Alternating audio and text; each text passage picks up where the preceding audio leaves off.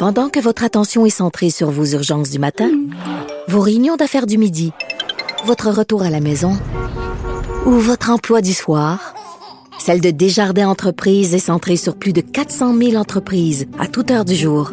Grâce à notre connaissance des secteurs d'activité et à notre accompagnement spécialisé, nous aidons les entrepreneurs à relever chaque défi pour qu'ils puissent rester centrés sur ce qui compte, le développement de leur entreprise. IGA est fier de présenter l'émission À vos affaires. Pour économiser sur votre panier d'épicerie, surveillez les offres et promotions de la circulaire disponible à IGA.net chaque semaine. IGA, vive la bouffe et les bonnes affaires.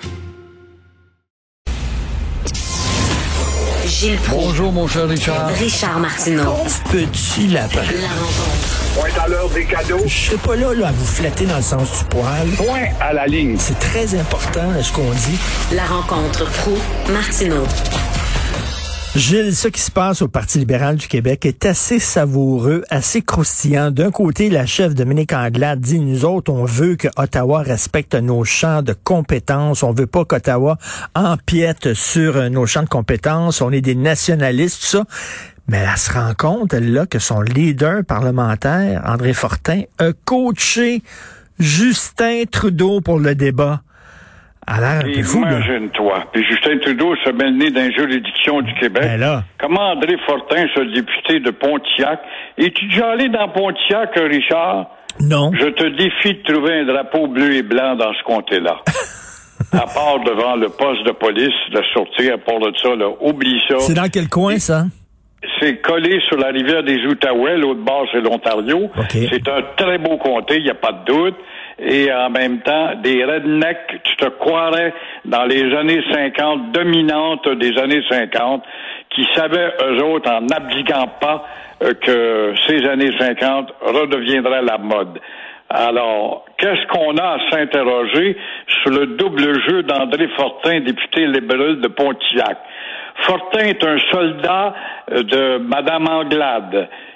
Il lui joue dans le dos pour éventuellement, si jamais elle se casse la pipe, et d'exiger un congrès à la chefferie, il va être un des premiers candidats, crois-moi. Ensuite de ça, c'est celui-là qui, il y a quelques années, on l'oublie, ça, quand on n'a pas de mémoire, qui avait introduit l'anglais, s'était mis à parler en anglais à l'Assemblée nationale. Il a fallu que le président lui rappelle que le français est la langue officielle et d'autant plus à l'Assemblée nationale. Alors, comme tu vois, euh, André Fortin, euh, comme le dit très bien Antoine Robitaille ce matin, euh, travaille pour Justin. Incroyable, tout en représentant le Québec. Tout cela au moment où Dominique Anglade essaie de changer l'image de ce Parti libéral du Québec, trop satellisé par les anglo-néo et par Ottawa. Et quand on voit avec quelle lâcheté plusieurs libéraux euh, ne suivent pas Dominique Anglade en ignorant, par exemple, son combat pour euh, québéciser son parti, notamment sa fameuse euh, euh, liste de gens qui vont rappeler que le Parti libéral, oui, doit se québéciser. Alors, on peut se demander si cette femme brillante n'a pas commis une erreur en quittant la CAQ il y a déjà une dizaine d'années. En- Aujourd'hui, elle serait sûrement vice-première ministre et surtout, elle serait peut-être à sa place. Dominique Anglade a beaucoup à faire pour nous prouver que le Parti libéral va changer, mais en attendant, le Parti libéral ressemble encore une fois à une boîte de crabes Parce que sous Couillard, nous, on n'avait jamais connu un premier ministre aussi canadien que Philippe Couillard. Il était vraiment à genoux devant Ottawa. Là, le Parti libéral tente de changer son image en disant non, c'est pas vrai qu'on est les valets d'Ottawa, on va se tenir debout. Puis là, ça, ça y arrive. Fait que là, on se dit ben, que le vrai Parti libéral se lève. Exactement. Va-t-il se lever? Va falloir qu'elle fasse un nettoyage, c'est évident. Mais déjà, on lui a annoncé que quelques députés ne se représenteraient pas euh, en octobre l'an prochain. Alors, peut-être que ces départs-là de ces gens qui n'évoluent absolument pas, sont encore dans les années 50 et voient toujours la domination. Puis, puis leur argument, toujours dit, les petits Canadiens français qui s'entendent avec des petits Canadiens anglais, comme dans le club de hockey canadien de Montréal.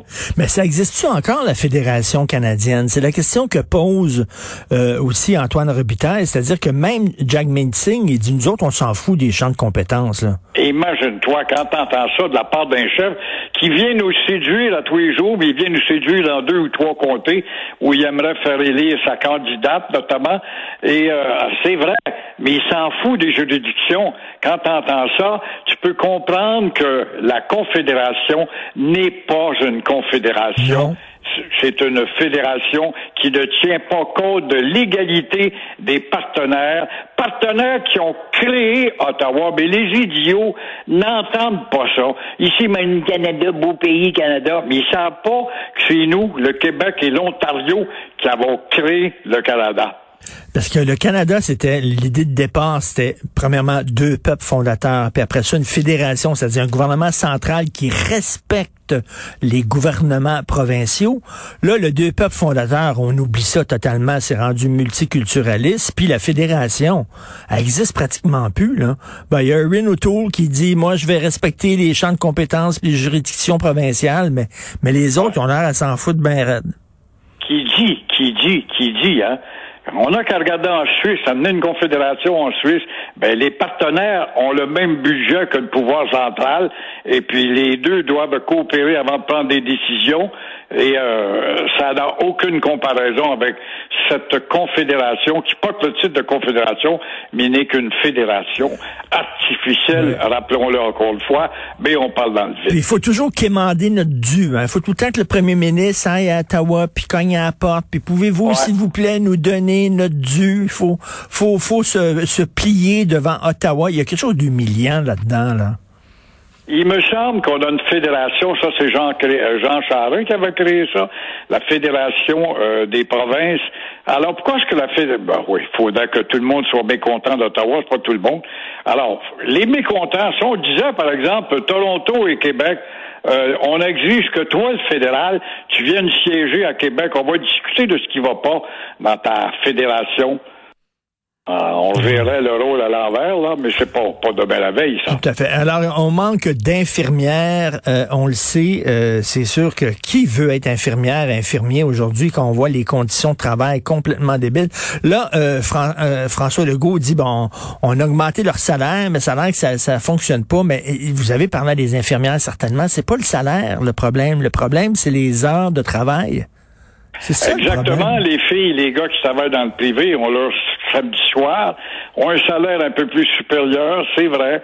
Et euh, mais moi j'ai une suggestion à faire, Richard, j'aimerais ça entendre ton opinion là-dessus. Je sais pas, je l'ai déjà dit dans d'autres postes de radio, puis j'en revenais pas de la réaction sympathique. Le goût est mal pris. Il veut augmenter le salaire des infirmières. On en a peut-être pas les moyens, mais quand même, il va le faire. C'est louable. Mais pensons-y, les infirmières du privé gagnent 20 à 30% de plus. À part de ça, tu vas ramener des infirmières qui ont 60, 65 ans. Bon, ça peut aider. Il y en a quelques-unes là-dedans qui vont revenir, mais pour combien de temps? Tu peux pas imaginer sur une longue échelle. Et en passant, ce sont des infirmières, euh, où est-ce qu'elles sont, celles-là, qu'on devait faire venir, c'est sous couillard, ça, des infirmières de France, on n'a jamais entendu parler, et probablement qu'elles sont retournées en France parce que la France est aux prises avec le microbe aussi. Alors, ça, c'était il y a quelques années. C'est bien beau parler euh, des infirmières euh, à la retraite, mais je m'interroge sur la possibilité d'un pays qui a besoin d'aide et on l'aiderait par le fait même si on lui tendait la main tout en ayant un surplus d'infirmières, un surplus de médecins. Alors, il suffirait de les faire passer par un apprentissage du français de 6 à 6 mois à un an et on comblerait le vide avec Cuba. Oui, tout à fait. Et euh, vous savez, je parlais à une infirmière hier qui me disait, moi, je commence mon chiffre à 8 heures, à minuit. Je devrais finir à 8 heures le matin, mais il faut que je reste des fois jusqu'à 4 heures l'après-midi. Vous imaginez à quel point Voilà. ils sont épuisés. Et savez-vous que le fameux TSO, le temps supplémentaire obligatoire, ça n'existe pas, Gilles, dans les hôpitaux anglophones. On chiale souvent contre les Anglais, mais ça n'existe pas dans les hôpitaux anglophones. C'est seulement dans les hôpitaux francophones. plus équitables? Je pense que oui. Je pense que oui. Ben, pourquoi d'abord on s'inspire pas de ces hôpitaux-là? Comment ça Ah, se ben, fait c'est que... efficace, pas pour le... Ben non. Pourquoi Ah chercher la simpli- simplicité quand on est capable de compliquer?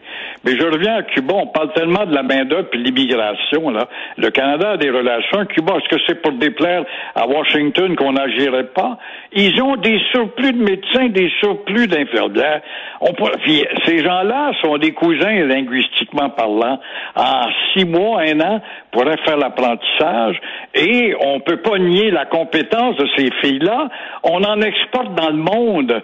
Alors, il me semble que c'est une porte euh, vers laquelle on devrait frapper. Oui. Et je parlais tantôt, je reviens aux relations entre Québec et Ottawa.